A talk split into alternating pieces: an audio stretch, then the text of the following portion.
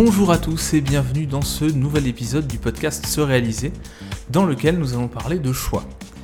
Pour commencer, je vais aborder l'évolution des choix et de la quantité de choix dans l'histoire sur ces 50, 60, 70 dernières années. Ensuite, on va voir le lien qui existe entre le nombre de choix possibles et l'insatisfaction. Dans un deuxième temps, je vais aborder la notion de maximiseur et de satisfaiseur. On va voir exactement ce que c'est, en quoi ça consiste, quelles conséquences positives et négatives chaque typologie a. Et puis enfin, on va aborder rapidement la notion de libre arbitre, en quoi euh, il est important de croire dans son libre arbitre, qu'est-ce que ça a comme conséquence sur la manière dont on mène sa vie. Et puis enfin, pour terminer, on va conclure un petit peu tout ça en résumant les informations, puis en regardant comment est-ce qu'on peut optimiser ses choix au quotidien pour aller vers plus d'efficacité, plus d'épanouissement personnel et pour éviter toutes les conséquences négatives qui existent et qui sont liées à une quantité de choix de plus en plus grande dans notre vie. C'est parti, commençons cet épisode. Depuis la fin de la Seconde Guerre mondiale, le nombre de choix euh, qu'on a, qui nous sont offerts, n'a cessé de croître. Qu'il s'agisse de biens matériels, de euh, métiers possibles, de manière dont on décide de mener sa vie, tout ça a grandi de manière exponentielle avec la montée en force de l'individualisme, notamment dans les sociétés occidentales. Aujourd'hui, euh, en quelques clics, on a accès à des connaissances sans cesse augmentées, renouvelées, corrigées sur Wikipédia par exemple. Même chose sur des sites spécialisés sur un nombre de sujets infini. On n'a jamais eu autant de publications de livres, on n'a jamais eu autant de contenu accessible gratuitement sous format audio, vidéo ou texte sur Internet. Et je compte même pas le contenu payant qui là aussi augmente encore les possibilités. Depuis quelques années, on a également accès à des cours gratuits en ligne, ce qu'on appelle les MOOC. Donc là aussi qui peuvent être gratuits ou payant de manière intégrale ou partielle ou juste pour avoir la validation, le certificat. Donc tout ça, ça offre énormément de possibilités. C'est un phénomène assez récent, les cours en ligne, qui date notamment euh, d'une petite dizaine d'années, donc vraiment quelque chose euh, de récent. C'est-à-dire que au fur et à mesure des années, on a à chaque fois de plus en plus de contenu, de plus en plus de plateformes qui se créent et qui rajoutent encore des possibilités aux possibilités. Même chose quand on s'intéresse à l'achat de biens, quand on s'intéresse aux produits qu'on peut acheter en ligne, grâce à des sites comme Amazon, euh, Cdiscount et consorts et, tout ce que vous voulez, et tous les sites d'indépendants ou euh, d'entreprises qui vendent des biens en ligne ou qui font de l'import, en fait, on a accès à un nombre de produits pour une catégorie donnée on n'avait pas accès avant. Si vous voulez acheter une chaise, vous avez des centaines, des milliers de modèles qui sont accessibles en quelques clics. Et ensuite, il faut faire votre choix là-dedans en fonction de vos critères euh, personnels et de ce que vous voulez, de ce que vous recherchez.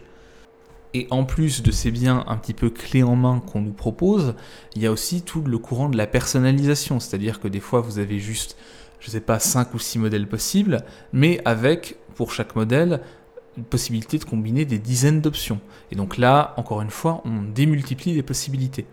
Donc les, possibilités pour chaque produit, quel que soit le produit qui vous intéresse, sont quasi illimitées, que ce soit en produit neuf, en produit d'occasion. Euh, et même chose pour les connaissances, on a accès à des connaissances qui sont tout le temps mises à jour et qui là aussi sont euh, infinies et si on parle plusieurs langues, et notamment l'anglais, on a encore plus de possibilités d'accéder à des connaissances, à des compétences, à des cours, à des formations en ligne.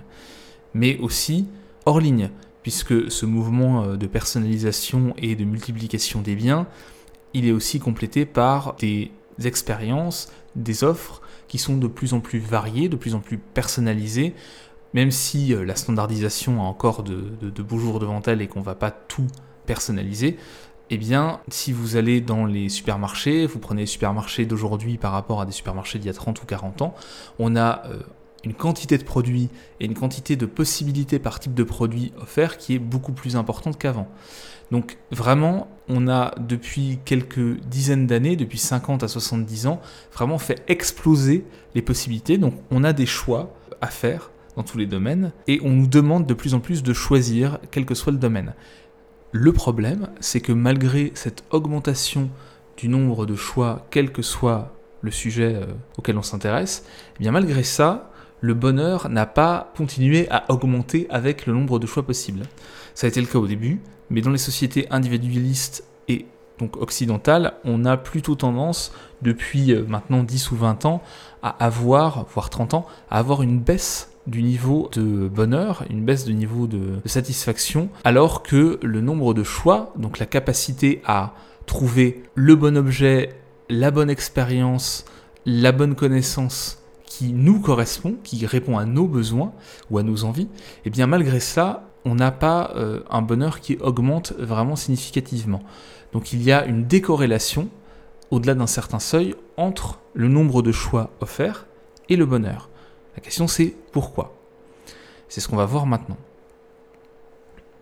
Alors on parle notamment à propos de ce sujet du lien entre choix et bonheur, du paradoxe du choix. Donc il y a un livre euh, qui est assez euh, connu en anglais euh, qui s'appelle The Paradox of Choice, qui n'a pas été traduit en français, d'un chercheur qui s'appelle Schwartz. Il y a aussi un certain nombre d'articles scientifiques qui ont été publiés sur le sujet qui montrent cette décorrélation, cette déconnexion entre cette quantité d'options, de choix possibles de plus en plus importante et le niveau de satisfaction des populations d'une manière générale. Ce qu'il faut bien comprendre, c'est que l'abondance de choix aujourd'hui, c'est plutôt la règle.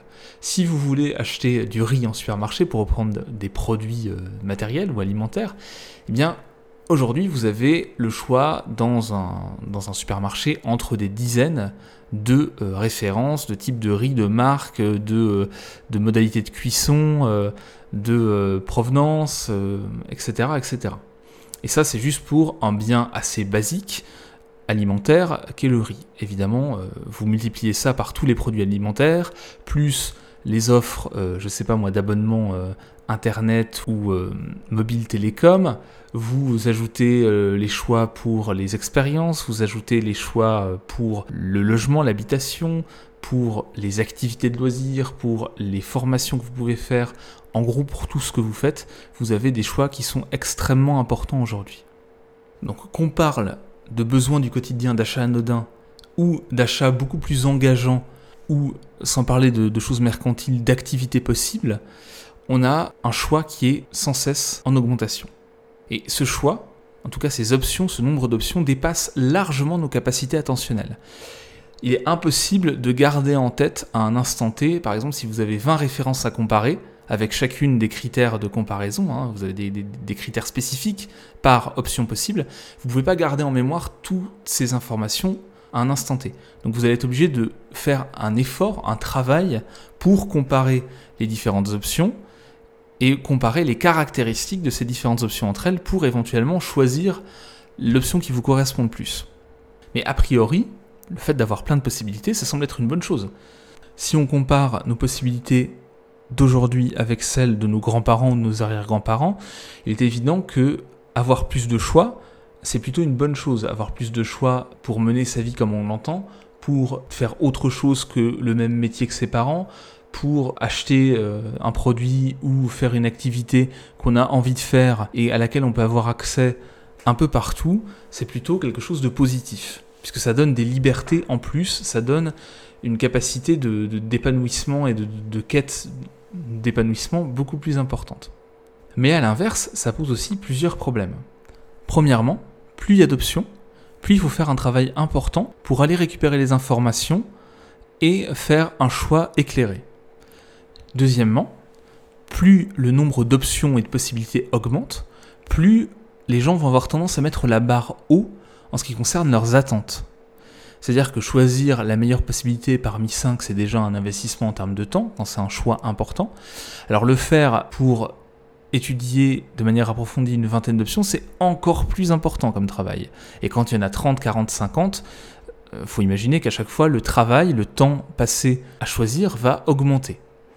Troisième problème, plus le nombre d'options possibles est important, plus on a tendance à croire que si le résultat de notre choix n'est pas satisfaisant, plus c'est de notre faute.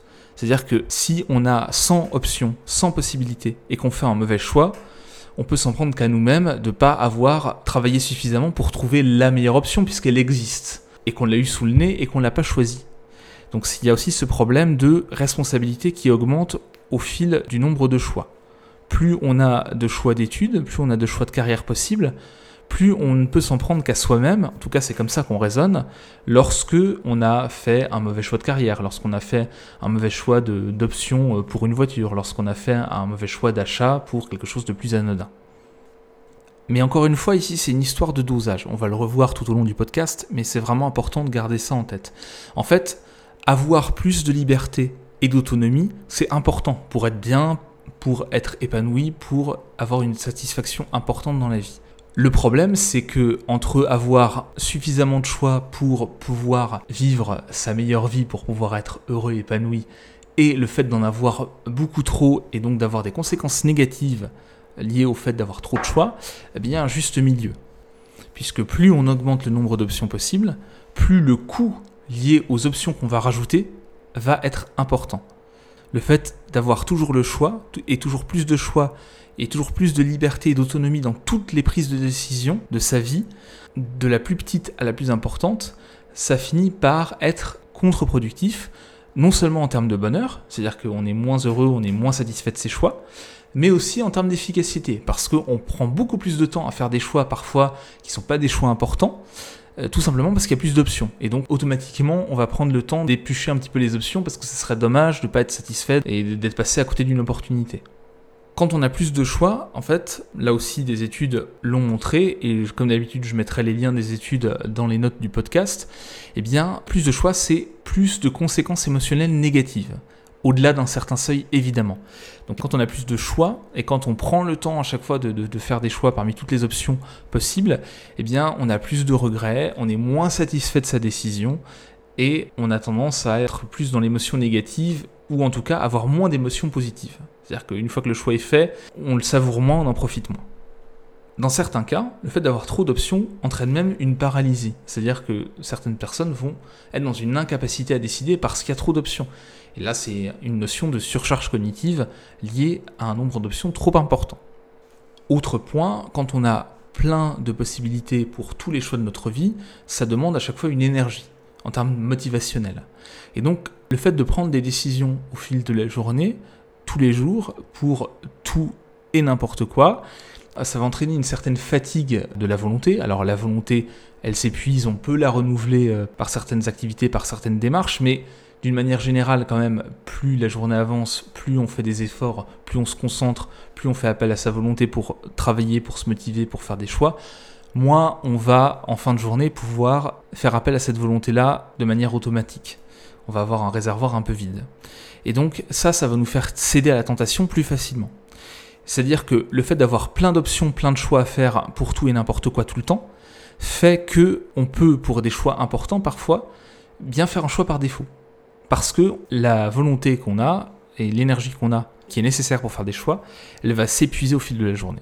Et ça, euh, dans le marketing, on le sait très bien, et c'est aussi pour ça que on va adopter certaines techniques de vente ou euh, certaines présentations de produits d'une certaine manière pour faire en sorte que les gens aillent spontanément vers un choix qui va être présenté comme un choix par défaut, qui n'est pas forcément le plus intéressant pour le client, mais qui va être le plus intéressant pour euh, la marque qui va vendre le produit.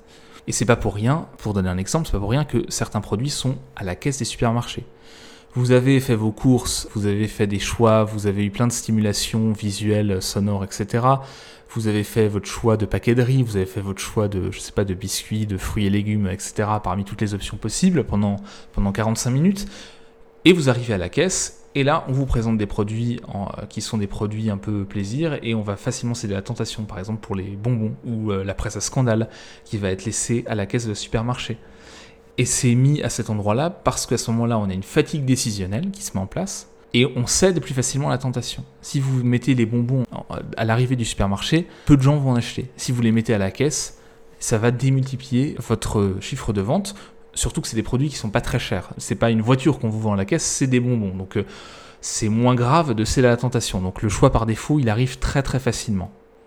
Donc en gros, pour résumer, le paradoxe du choix, c'est le fait qu'il y ait un paradoxe entre le nombre de choix qui augmente et le bonheur qui n'augmente pas avec le nombre de possibilités qu'on nous offre.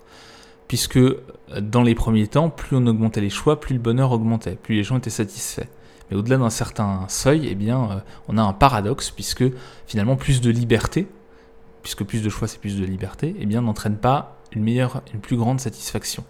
Alors qu'on aurait tendance à penser que avoir plus de liberté, c'est toujours une bonne chose. Alors pourquoi est-ce que plus de choix entraîne plus d'insatisfaction?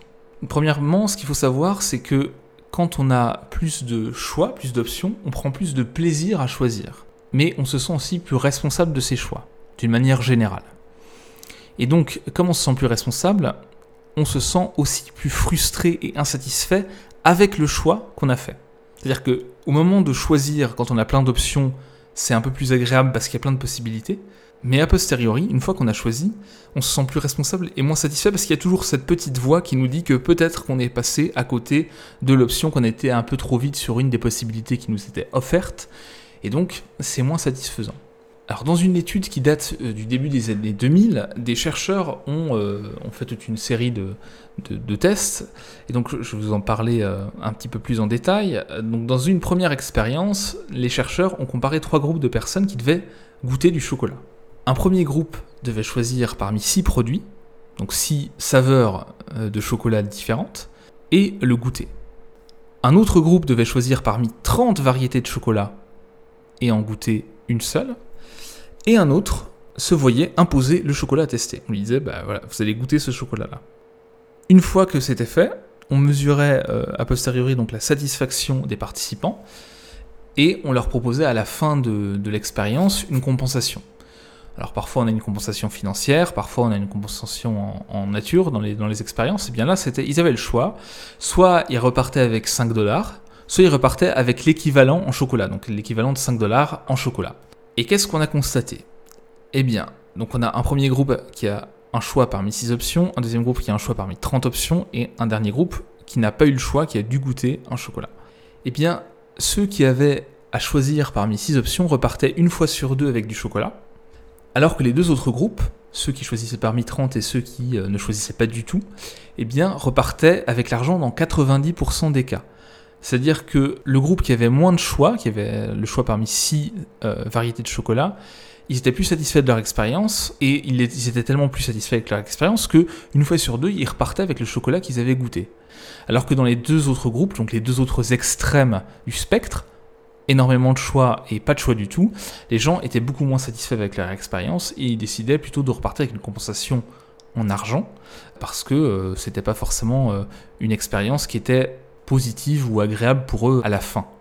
on a reproduit cette étude de plein de manières différentes dans différents domaines depuis, et on a toujours le même résultat. C'est-à-dire qu'au-delà d'un certain nombre d'options, on est beaucoup moins satisfait, et ça a été à tel point reproduit que certaines marques, comme euh, aux États-Unis, donc Procter Gamble, donc la marque de Head Shoulders, aux États-Unis a réduit sa gamme d'une trentaine d'options à seulement une quinzaine pour éviter de saturer les acheteurs potentiels avec un nombre d'options trop important. Puisque en fait, ils ont constaté une augmentation de leurs ventes en termes bruts global en offrant que 15 options par rapport à 32. Donc vous voyez que au final, même d'un point de vue marketing, d'un point de vue euh, purement financier et économique, proposer trop d'options finalement devient contre-productif aussi d'un point de vue des espèces sonnantes et trébuchantes pour une entreprise qui cherche à faire de l'argent. Donc quand on a trop de choix, au final, on a plus de regrets parce qu'on se sent plus responsable du résultat et il est facile à ce moment-là d'imaginer une alternative meilleure. plus on a d'options, plus facilement on peut se dire ah oui mais et si j'avais choisi ça? Et si seulement j'avais pris un peu plus de temps pour étudier les possibilités? Et donc tout ça au final va baisser la satisfaction avec l'expérience qu'on a choisi de, faire ou avec le produit qu'on a décidé d'acheter. Et pire que ça, quand on a beaucoup d'options, il est même encore plus facile d'imaginer une option parfaite qui combine plusieurs aspects des différentes options qui étaient proposées, mais qui n'existent pas pour autant. C'est-à-dire que par exemple, si euh, vous comparez, vous voulez acheter un nouveau smartphone, vous comparez différentes marques qui proposent des options différentes en termes d'appareils photo, d'autonomie, euh, d'expérience utilisateur, etc., etc. Eh bien, vous pouvez très facilement imaginer, une fois que vous avez acheté, vous avez fait un choix, vous avez acheté un smartphone, vous pouvez très bien imaginer le smartphone parfait qui n'existe pas. Et donc, qui a l'appareil photo euh, d'une marque avec le, le système d'exploitation d'une autre marque, et puis avec une option de mémoire plus importante d'une autre marque, un système audio différent d'une autre marque. En fait, combiner toutes les options, les caractéristiques des différentes possibilités pour créer une option parfaite pour vous qui n'existe pas dans la réalité, qui n'existera jamais. Et c'est là où euh, on commence à avoir un problème, c'est qu'on a beaucoup d'options et donc on est moins satisfait quand on choisit et on arrive même dans quelque chose de pervers puisqu'on arrive à imaginer des choses qui n'existent pas et à comparer notre niveau de satisfaction, notre expérience et euh, l'objet qu'on a ou l'expérience qu'on a eue avec quelque chose d'imaginaire qui n'existera jamais. Enfin, il existe un autre problème qui est la paralysie dont j'ai parlé un petit peu tout à l'heure. C'est-à-dire que quand on a trop de choix, on peut être paralysé par ces possibilités qui nous sont offertes. Et là aussi, on a des études qui ont été faites sur le sujet. Même chose que tout à l'heure avec le chocolat. On a donc dans un supermarché mis un stand avec des variétés de confitures artisanales haut de gamme. Et donc dans l'étude, on avait plusieurs possibilités. Tout d'abord, on avait une première situation, on avait 24 variétés de confitures qui étaient disposées sur un présentoir, et les clients pouvaient goûter 6 parfums parmi les 24. Ils n'avaient pas accès à tout. Dans l'autre, on avait toujours les mêmes 24 parfums, mais les clients pouvaient goûter tous les parfums. Une fois qu'ils avaient goûté, dans les deux cas, on leur remettait un coupon de réduction d'un dollar pour l'achat d'un pot de confiture. Et les résultats étaient les suivants. Là où on pouvait goûter les 24 confitures, les 24 variétés de confitures, eh bien on avait plus de clients qui étaient curieux et qui venaient. Donc on a une attraction, une attractivité du nombre de choix possibles par rapport à l'étal où on n'avait que 6 confitures, 6 variétés de confitures disponibles à la dégustation. Par contre, ceux qui n'avaient eu accès qu'à 6 parfums achetaient un pot dans 30% des cas, alors que ceux qui avaient accès aux 24 variétés de confitures n'achetaient un pot avec le bon de réduction que dans 3% des cas. Et au global, la quantité d'achat était plus importante pour l'étal qui avait uniquement 6 parfums à la dégustation en termes de volume. Ce qui veut dire que oui, avoir beaucoup de choix, c'est attractif, mais ça ne permet pas nécessairement de passer à l'action derrière. Si vous offrez trop de possibilités, vous allez avoir ce qu'on appelle un taux de conversion qui va être moins important. Et donc au final, quand on prend ça sur des grands chiffres, eh bien on a aussi, d'un point de vue économique, encore une fois, puisque c'est un exemple là de, de vente de produits, on a euh, moins de ventes au global quand on propose trop de choix. Et c'est la même chose pour tous les domaines. C'est la même chose pour les expériences. Quand vous avez trop de possibilités, au bout d'un moment, vous allez plus souvent faire le choix de ne pas faire de choix, c'est-à-dire de ne pas aller faire telle ou telle expérience, de ne pas prendre le temps d'étudier les différentes possibilités, de choisir la meilleure, etc., plutôt que dans un cas où vous avez la possibilité de choisir entre deux ou trois options, où là vous allez plus facilement passer à l'action parce que c'est plus simple de faire un choix. Mais au-delà de ces généralités par rapport à la quantité de choix et à la satisfaction et à l'action, la, capacité d'action, on a aussi des différences en termes de personnalité, d'attitude que les gens vont avoir par rapport aux choix qui leur sont offerts. La recherche a pu identifier deux types d'attitudes qui sont en réalité des extrêmes d'un continuum. On n'est pas tout l'un ou tout l'autre, ou en tout cas rarement. Et donc ces deux extrêmes, ces deux types d'approches par rapport au choix, correspond à deux types de, personnes, on va dire. D'un côté, on a les maximiseurs et de l'autre, les satisfaiseurs. Alors, ces termes viennent de l'anglais, c'est des néologismes. En français, c'est pas forcément très euh, élégant, très agréable à l'oreille.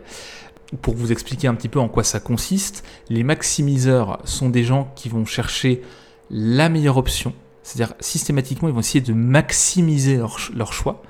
Ils vont étudier toutes les possibilités pour s'assurer de choisir la meilleure option possible. Et de l'autre côté, on a les satisfaiseurs, qui sont des gens qui cherchent simplement à avoir de manière efficace une option qui satisfasse un certain nombre de critères minimum. C'est-à-dire qu'ils vont pas passer trop de temps à choisir, ils vont essayer de trouver la première bonne option. Ce que la recherche a montré, c'est qu'on a des différences en termes d'épanouissement et de satisfaction entre ceux qui maximisent et ceux qui cherchent la satisfaction pure. Les maximiseurs, ils sont plus vulnérables aux effets négatifs de l'abondance de choix. En fait, quand vous cherchez à maximiser systématiquement, vous allez être moins heureux, moins satisfait dans la vie, moins optimiste et plus déprimé. Et ça, c'est en lien avec tout ce que j'ai pu dire en début de podcast. En fait, quand on cherche systématiquement la meilleure option, on a aussi plus de regrets une fois la décision prise. On se demande toujours si on a fait le bon choix. Et quand ça s'installe, on va même avoir plus de paralysie, c'est-à-dire que on va anticiper ce regret une fois qu'on a l'habitude d'être dans ces dispositions-là, et parfois on va juste ne pas prendre de décision parce que on veut éviter un regret encore plus grand que le regret de ne pas avoir saisi une opportunité. Et les maximiseurs, quand il y a moins d'options, ils vont toujours être déçus de leur choix, mais ils le regretteront moins. Ils vont être moins satisfaits que des gens qui sont dans la satisfaction pure, mais ce sera quand même moins important et ils vont moins regretter que quand ils ont beaucoup d'options. Parce que plus ils ont d'options, plus c'est de leur responsabilité de trouver la bonne option. Les gens qui sont plus dans la maximisation ont aussi tendance à plus s'adonner à la comparaison sociale, c'est-à-dire à se comparer aux autres dans tous les domaines. Donc là, il s'agit plus seulement de se dire est-ce que j'ai la meilleure option, mais est-ce que j'ai la meilleure option aussi par rapport aux autres? Et ça, c'est une source d'émotions négatives. On sait que la comparaison sociale, c'est quelque chose qui est peu productif d'une manière générale et qui apporte peu d'émotions positives. C'est pas systématiquement quelque chose de mauvais, mais quand ça devient un automatisme, quel que soit le domaine, c'est plutôt quelque chose de négatif. Enfin, les gens qui sont dans la maximisation vont avoir aussi tendance à s'auto-flageller, c'est-à-dire qu'ils se sentent plus responsables euh, de leur choix, ils consacrent beaucoup d'énergie à prendre une décision, et donc, ils vont aussi beaucoup plus se blâmer et se dire euh, qu'ils ont été idiots, euh, pas à la hauteur, mauvais, etc. Si le choix qu'ils ont fait ne satisfait pas leurs exigences a posteriori ou les rend pas heureux ou les rend pas plus satisfaits avec le temps. Et ça, ça peut même mener à des jugements sur soi-même qui vont être des jugements qui vont dégrader le sentiment d'efficacité personnelle. C'est-à-dire qu'on va se dire qu'on est moins intelligent, qu'on est moins, euh, moins efficace que les autres, etc. Donc vous voyez le lien aussi avec la comparaison sociale. Et puis il y a un autre problème, c'est que quand on cherche à maximiser, même si on, trouve la meilleure option par rapport aux autres options dans, dans les choix qui sont offerts, ça ne veut pas dire que les critères de cette option, que tous les critères de cette option sont les meilleurs à tous les niveaux. Si vous choisissez une voiture, par exemple vous achetez une voiture et que vous êtes un maximiseur, vous allez essayer de trouver bah, le meilleur rapport qualité-prix, euh, les meilleures options par rapport à vos critères, euh, quels qu'ils soient. Mais ça ne veut pas dire que la voiture que vous aurez choisie au final aura forcément, euh, je ne sais pas moi, le, le, meilleur ordinateur de bord, ou le meilleur rapport qualité-prix, ou le meilleur confort dans l'habitacle, ou le plus grand coffre, etc., etc. Donc vous pouvez jamais avoir le top sur tous les critères quand vous êtes dans cette recherche de maximisation. Donc c'est aussi un petit peu un, piège constant à soi-même. Alors ça c'est pour les maximiseurs. De l'autre côté, on a les gens qui sont plutôt dans une tendance de satisfaiseur, donc des gens qui vont chercher la satisfaction. Et alors là, la démarche est un petit peu différente. Dans ce cas-là, on va fixer un certain nombre de critères, et dès qu'on a une option qui satisfait ces critères, qui sont des critères de base, qui sont importants pour nous, eh bien, hop, on va pas chercher plus loin, on va arrêter d'égrener toutes les options, de voir toutes les possibilités, et on va prendre une décision d'acheter ou de faire cette expérience directement.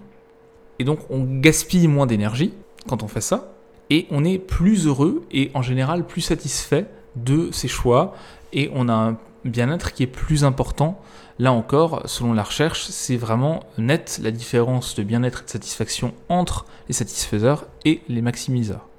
Donc si vous voulez, en résumé, on a deux possibilités, deux extrêmes d'un continuum. On n'est pas toujours à l'extrême euh, d'un côté ou de l'autre, quels que soient les choix, évidemment, mais on peut avoir des tendances plus ou moins importantes d'un côté ou de l'autre quand même.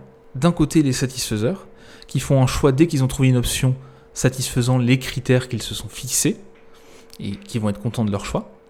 Et ces critères, ce ne sont pas forcément des critères qui sont euh, de bas niveau, hein. on peut avoir des, critères à satisfaire qui sont assez exigeants. Et de l'autre côté, on a les maximiseurs qui pensent qu'il y a une option supérieure à toutes les autres, qu'elle existe et qu'il faut faire en sorte de la trouver. Et qui vont plutôt avoir tendance à comparer toutes les options de manière exhaustive et qui vont se retrouver piégés dans la plupart des cas puisque l'option parfaite n'existe souvent pas et donc euh, il y aura toujours du regret et de l'insatisfaction. Alors attention, quand on voit ce, tableau un petit peu qui est dressé par la recherche sur le sujet, on peut se dire que bon, bah, on va se contenter euh, simplement de choses simples, qu'on va se contenter de critères de base et qu'on va, qu'on devrait en tout cas être dans la, dans la démarche de satisfaction, de satisfaiseur en permanence. Alors c'est pas forcément le cas. D'une part, je l'ai dit, être dans la satisfaction et se fixer des critères de base qu'il faut atteindre, ça ne veut pas forcément dire que ces critères de base à atteindre sont des critères de très bas niveau. Ils peuvent être très exigeants, d'une part. Et de deux, ça ne veut pas dire qu'il faut appliquer ça dans tous les domaines. Quand on a une décision importante dans la vie, la maximisation, c'est une bonne chose. D'ailleurs, les maximiseurs, qui sont vraiment dans cette démarche d'une manière générale, ont tendance à avoir des résultats objectivement meilleurs. C'est-à-dire que oui, souvent les maximiseurs, ils vont trouver la meilleure option. Euh, si je compare des produits, euh, le maximiseur, il va voir, oui, le meilleur smartphone, oui, il va trouver euh, le meilleur rapport qualité-prix, oui, il va trouver la meilleure affaire pour acheter une voiture, pour acheter un appart, pour acheter des produits alimentaires, ou il va trouver le meilleur voyage avec les, les expériences les plus intéressantes, etc. Mais le problème, c'est que c'est de manière objective subjectivement, les maximiseurs, ils sont beaucoup moins satisfaits. C'est-à-dire qu'ils trouvent objectivement mieux, mais subjectivement, ils sont moins bien. Donc après, la question à se poser, c'est est-ce que ça vaut le coup d'avoir objectivement, systématiquement, quelque chose de mieux, si au final, on est moins heureux de ces décisions et de ces, choix-là? A l'inverse, les satisfaiseurs, ils ont probablement pas choisi la meilleure option, et objectivement, si on fait la moyenne, si on est tout le temps à la satisfaction, on a en moyenne de moins bonnes options, de fait, mais on, est plus heureux de ces choix, on est plus satisfait de ces choix. Donc c'est la question après d'arbitrage entre est-ce qu'il vaut mieux avoir une vie qui est matériellement, objectivement euh, plus euh, performante systématiquement, ou est-ce qu'il faut, il vaut mieux revoir un peu ses critères et avoir une vie qui apporte plus de bonheur et de satisfaction? Ça c'est vraiment quand on prend les deux extrêmes. Mais en fait, on peut combiner les deux. Et on est rarement que l'un ou que l'autre à l'extrême. Hein. On, on a une tendance vers un côté ou vers un autre, et aussi en fonction des situations. Le meilleur compromis, c'est d'être dans la démarche de satisfaction pour des décisions du quotidien, pour pas dépenser trop d'énergie, pour pas regretter et avoir des émotions négatives ou être paralysé par des décisions pour des choses qui en fait n'en valent pas la peine et qui, vont qui apporteraient du coup du négatif alors que c'est des choses assez banales et par contre, être plutôt dans une démarche de maximisation quand il s'agit de, bah, je d'achats importants ou de, décisions importantes dans la vie, là, ça vaut peut-être le coup de consacrer le temps et l'énergie à comparer euh, les options possibles, à éplucher un petit peu euh, les, possibilités, sans pour autant se dire qu'on va trouver la meilleure option euh, à jamais et qu'il est possible d'avoir ce qu'on a en tête, de l'avoir dans la réalité d'avoir l'option qu'on imagine parfaite en réalité. Mais le retour sur investissement, entre guillemets, pour les décisions importantes dans la vie, vaut largement le fait d'être dans la maximisation. Mais le problème, c'est quand on cherche à maximiser tout, tout le temps. Par exemple, quand vous choisissez, je ne sais pas, un canapé ou une chaise de bureau, la question qu'on peut se poser, c'est objectivement quel est le meilleur canapé ou quelle est la meilleure chaise de bureau? C'est pas évident. Et est-ce que ça vaut le coup de passer des semaines à se prendre la tête là-dessus, c'est pas nécessaire. Enfin, la, réponse n'est pas nécessairement positive. Hein. A priori, ça vaut sans doute pas le coup. Surtout si c'est pour avoir des regrets après, pour dire qu'on est peut-être peut-être passé euh, à côté euh, du, de la meilleure chaise de bureau. Même chose hein, pour, euh, pour un produit tech, c'est encore plus le cas, puisque six mois plus tard, vous avez le nouveau produit qui de toute façon va faire en sorte que le produit que vous avez acheté va devenir moins bien moins qualitatif. Donc, euh, bon, est-ce que ça vaut le coup de passer énormément de temps systématiquement? C'est pas gagné. Tout dépend de, aussi du, prix d'achat et, de, votre, de votre pouvoir d'achat. A l'inverse, si vous faites un choix de carrière, un choix d'études, etc., là, ça peut valoir le coup vraiment d'aller euh, creuser le détail, d'aller euh, regarder les options et d'aller au-delà du suffisamment bien. Parce que le suffisamment bien peut s'avérer contre-productif à long terme. Même si euh, temporairement, dans les premiers temps, ça peut être positif, à long terme, ça se trouve, objectivement, vous allez vous en sortir moins bien. Et puis enfin, il faut bien garder en tête que cette dichotomie, cette opposition entre maximiseur et satisfaiseur, elle n'a de sens que dans un monde où les choix sont quasi illimités. Si on était dans un monde où on avait 4-5 options à chaque fois, être maximiseur, ce serait beaucoup plus satisfaisant, ce serait beaucoup mieux systématiquement. Mais dans le monde dans lequel on vit, ce n'est pas le cas parce qu'on a trop de possibilités. Avant de conclure sur le sujet du choix, je voulais quand même aborder la notion de libre arbitre. Je ne vais pas me lancer dans un débat philosophique sur le libre arbitre, mais là aussi, on a euh, des recherches qui sont en lien avec euh, la prise de décision et le choix, qui montrent que la notion de libre arbitre et surtout de croyance dans le libre arbitre est importante. En effet, on peut se dire que finalement, même si on a plein de possibilités de choix, on décide pas vraiment de ce qu'on fait, qu'on est très déterminé, que le choix peut-être même est une illusion. Mais au final, peu importe la réalité des choses. Ce qui est important, c'est ce en quoi on croit, en l'occurrence. Et c'est ce que la recherche montre. En fait, quand on croit qu'on a la possibilité de choisir, qu'on a un libre arbitre, il y a plusieurs conséquences positives. Et là, on a de nombreuses études qui le montrent. Quand on croit dans le libre arbitre, on a une meilleure réaction par rapport à nos propres erreurs. Et on apprend plus de nos erreurs. On a une attitude plus positive dans la prise de décision. On se sent aussi plus efficace, moins incompétent. Puisque avoir du libre arbitre, ça veut dire aussi qu'on peut progresser, qu'on peut évoluer, qu'on peut choisir. Les gens qui croient plus dans le libre arbitre ont aussi des comportements plus honnêtes et moins agressifs. Ils ont une plus grande volonté et font plus d'efforts. Professionnellement, ils ont tendance à être plus performants, académiquement aussi, donc dans les études. Et puis, ils vont aussi se projeter plus dans le futur, ils vont plus planifier, fixer des objectifs. Et enfin, ils ont aussi plus de gratitude quand des choses leur arrivent et qui ne dépendent pas de leurs décisions. Donc ce que je voudrais pas, c'est que on associe le fait d'avoir beaucoup de choix à des conséquences négatives. C'est important de croire en sa capacité à faire des choix et à pas être dans une espèce de déterminisme ou de fatalisme par rapport à une abondance de choix ou par rapport à euh, des choix illusoires. En fait, croire dans son libre arbitre, c'est aussi croire qu'on peut changer, c'est croire qu'on a un impact sur le monde, et ça c'est important. Conserver cette démarche-là reste quelque chose d'essentiel si on veut changer et puis même être efficace et être heureux. Donc avoir du choix et croire qu'on est en capacité de faire des choix, c'est quelque chose d'important. On s'en porte beaucoup mieux aujourd'hui qu'il y a un siècle parce qu'on est quand même globalement plus heureux. D'ailleurs, il est tellement important de faire des choix que euh, là aussi, on a fait des études en maison de retraite.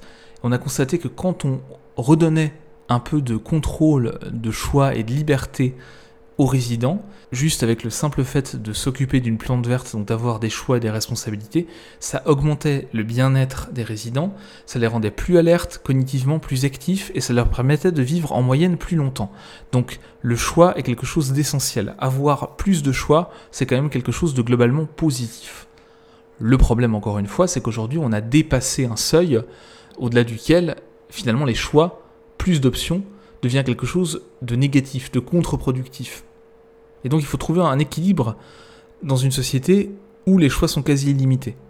Et où parfois, de manière illusoire, quand on enlève des possibilités de choix, on a l'impression de restreindre des libertés. C'est-à-dire que quand vous passez de 60 euh, options à uniquement 8, parfois les gens ont l'impression qu'on leur enlève des libertés, qu'on leur enlève du libre arbitre, qu'on les restreint, qu'on les contrôle, qu'on les contraint. Or, au final, si on avait d'une manière générale plutôt 8 options en moyenne que 50, on s'en porterait beaucoup mieux. Parce qu'il faut toujours faire attention à la dérive qui est le fait que plus vous avez de choix, plus vous allez vous dire, et plus les gens peuvent aussi nous dire, que si on a mal choisi, eh bien on avait d'autres possibilités. Et donc c'est de notre faute. Et il y a cette responsabilisation à l'extrême qui est souvent corrélée à cet excès de choix pour mieux vivre dans ce monde euh, avec euh, toutes ces possibilités offertes, il faut essayer d'optimiser les choses entre une attitude de satisfaiseur et de maximiseur en fonction des situations. Et plutôt que de chercher à contrôler en permanence tout, il faut accepter que on ne peut pas toujours faire le meilleur choix et que nos mauvais choix, entre guillemets, sont pas systématiquement intégralement de notre faute. Il ne s'agit pas de se déresponsabiliser, mais il ne s'agit pas non plus de porter la responsabilité systématiquement de ses réussites et de ses échecs, quels qu'ils soient. C'est pas parce que vous aviez le choix entre mille possibilités que si vous choisissez une mauvaise option parmi ces mille possibilités, c'est intégralement de votre faute. Est-ce que vous aviez vraiment le temps, la possibilité de regarder toutes ces options, de les étudier, de les comparer? Pas nécessairement. Donc il faut aussi trouver un équilibre entre euh, la responsabilité, qui est importante, c'est important d'être responsable de ses actes, de ses choix, Mais c'est important aussi de reconnaître euh, qu'on n'est pas en contrôle de tout. Et donc de ne pas se sentir intégralement responsable systématiquement, quelle que soit la situation, de tout ce qui nous arrive dans la vie. Alors pour optimiser les choses, ce que vous pouvez faire, déjà d'une part, c'est choisir quand ça vaut le coup de choisir. C'est-à-dire, est-ce que pour la décision X que vous avez à prendre à un instant donné, est-ce que ça vaut le coup de passer en maximisation? Est-ce que le temps que ça va vous prendre, l'énergie que ça va vous prendre, le stress que ça va générer, en vaut la chandelle? Ça, c'est une question à se poser assez systématiquement pour éviter de tomber dans la maximisation euh, à chaque fois que le moindre petit choix euh, se présente. Ensuite, vous pouvez aussi ne pas choisir ou créer une option qui vous correspond. C'est-à-dire que plutôt que dégrainer les choix, les possibilités passivement, on peut aussi décider de ne pas prendre de décision de manière tout à fait sereine ou de se dire bah, la solution qui me convient n'existe pas, je vais la créer. C'est euh, à l'origine de bon nombre de créations euh, d'entreprises, de produits, de services, d'associations aussi, euh, qui, qui, partent à la base d'un besoin qui n'est pas satisfait. Donc on n'est pas toujours obligé non plus de choisir entre ce qui nous est proposé. On peut aussi créer ses propres solutions. Troisièmement, l'idée est quand même d'être la plupart du temps dans une démarche de satisfaiseur.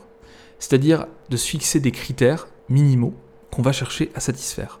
Mais pour ça, il faut développer ce qu'on appelle des standards, c'est-à-dire des critères hein, vraiment euh, précis, pour savoir ce qui est assez bien pour nous. Qu'est-ce que ça veut dire un appart assez bien pour le louer? Qu'est-ce que ça veut dire un resto assez bien pour que je prenne du plaisir, etc. Ça n'empêche pas de faire des erreurs, évidemment, mais au moins comme ça, on arrête à un moment donné la recherche.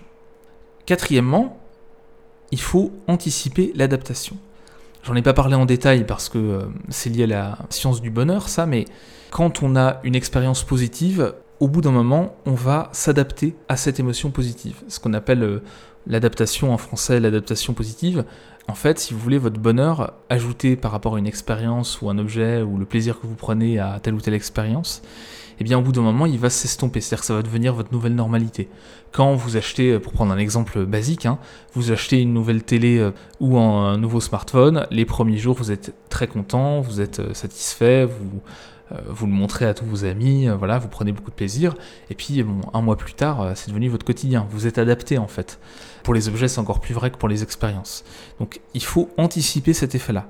Si vous passez énormément de temps à chaque fois que vous faites un achat à regarder toutes les options et être dans la maximisation, il faut vous dire que le, bonheur, le plaisir que ça va vous apporter au final, il va être assez restreint. Il va être restreint dans le temps en tout cas. Et donc, est-ce que ça vaut le coup, là encore on se pose la question, est-ce que ça vaut le coup de passer autant de temps pour quelque chose qui apporte une satisfaction finalement de courte durée parce que vous allez vous habituer à ce côté positif? La question se pose. Et en plus, ça nous permet d'anticiper euh, cette baisse de satisfaction et de ne pas avoir de regrets. C'est normal que la satisfaction baisse, c'est normal qu'on s'adapte à ces nouvelles choses. C'est humain en fait, et c'est pour tout le monde pareil. Donc c'est pas très grave. Ensuite, ce qu'on peut faire également, c'est limiter la comparaison sociale. La comparaison sociale, c'est jamais quelque chose de très positif. Parfois, ça peut servir, il ne s'agit pas de la bannir complètement, mais la plupart du temps, c'est pas quelque chose qui va vous apporter plus de bonheur, plus de satisfaction, qui va vous permettre de faire de meilleurs choix. Donc plutôt à éviter. Et enfin, dernier point, pour essayer d'optimiser les choses, c'est d'apprendre à apprécier les contraintes, d'apprendre à apprécier les limites de choix. Parce que ces limites qu'on nous pose, ces contraintes qu'on nous pose dans les possibilités, ça permet aussi d'économiser des ressources cognitives. Je ne parle pas de restriction totale de liberté, mais quand on a moins de choix, on peut penser quand vous réfléchissez à un problème, quand vous êtes dans une, par exemple dans un processus créatif, si vous n'avez aucune contrainte, c'est beaucoup plus difficile de, travailler que si vous avez des contraintes. Ce qui permet, ce cadre permet de, de s'émanciper, de trouver de nouvelles solutions, et donc là, dans le cadre des choix, de prendre de meilleures décisions, d'en être plus satisfait. Donc il faut aussi apprendre apprécier les contraintes et à apprécier la restriction de possibilités. Avoir moins de choix, c'est pas toujours quelque chose de négatif, surtout si moins de choix, ça veut dire avoir le choix entre 5, 6, 7, 8, 9, 10 options. Voilà pour aujourd'hui, pour cet épisode. J'espère que vous en savez un peu plus maintenant sur euh, le choix, le paradoxe du choix, et sur l'impact que ça a sur notre quotidien et sur notre satisfaction au quotidien, et finalement sur nos performances et notre épanouissement. Et voilà, c'est tout pour aujourd'hui. Je vous remercie beaucoup d'avoir écouté cet épisode du podcast Se réaliser. Si vous l'avez apprécié, n'hésitez pas à le noter sur iTunes ou sur la plateforme sur laquelle vous l'avez écouté. C'est ce qui permet au podcast de remonter dans les résultats de recherche et c'est ce qui lui donne de la visibilité. Vous pouvez aussi bien sûr commenter, partager cet épisode sur les réseaux sociaux. Je serai très heureux d'entamer la conversation avec vous, de discuter en commentaire, d'échanger. Et enfin, sachez que le podcast il y a un blog que vous retrouvez sur le site ce-réalisé.com et qui propose pas mal d'articles assez variés sur le développement personnel. Donc je vous remercie à nouveau d'avoir écouté cet épisode et je vous dis à très bientôt pour un nouvel épisode du podcast Se réaliser. Salut